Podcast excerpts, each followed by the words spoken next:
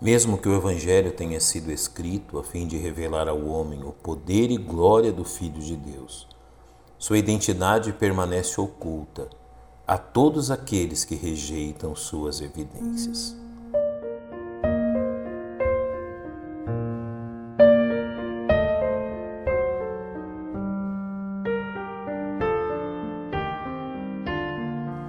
A tentação de Jesus, o Filho de Deus. Encontramos no Evangelho de Marcos um modo de narrativa diferente daquele empreendida por Mateus e Lucas, ao retratar Jesus sendo tentado pelo diabo. E logo o Espírito o impeliu para o deserto, e ali esteve no deserto quarenta dias, tentado por Satanás. E vivia entre as feras, e os anjos o serviam.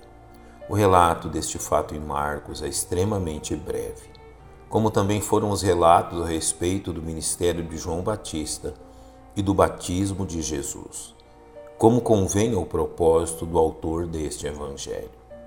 Marcos utiliza um verbo forte em relação à ação do Espírito Santo em conduzir Jesus ao deserto a fim de ser tentado.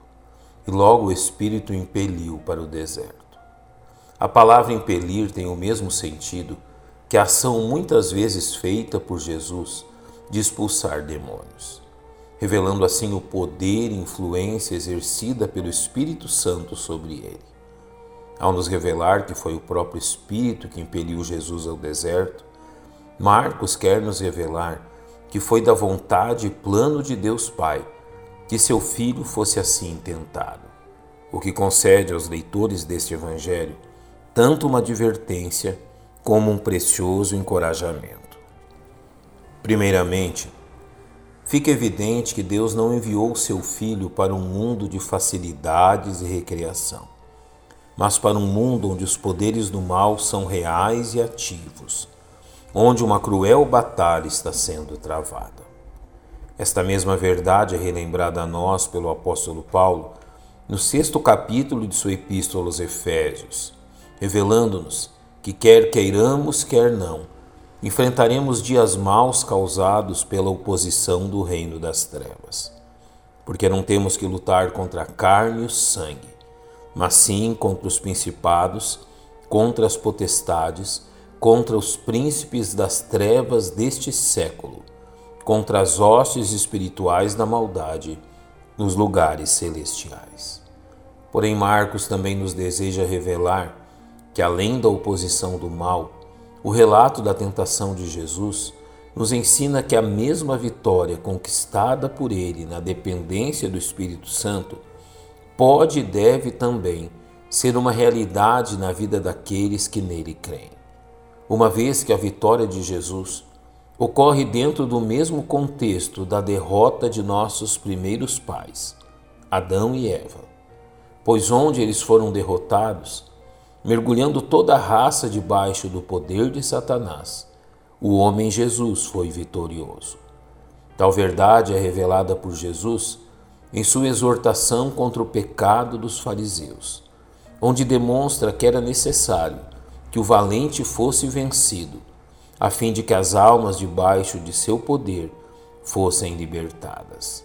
Ninguém pode roubar os bens do valente entrando-lhe em sua casa se primeiro não amarrar o valente, então roubará a sua casa. Finalmente, Marcos se utiliza de uma expressão a fim de não deixar dúvidas quanto à identidade de Jesus ao dizer: E vivia entre as feras, e os anjos o serviam. O propósito do autor deste evangelho é que seus leitores percebam que Jesus é o Filho de Deus.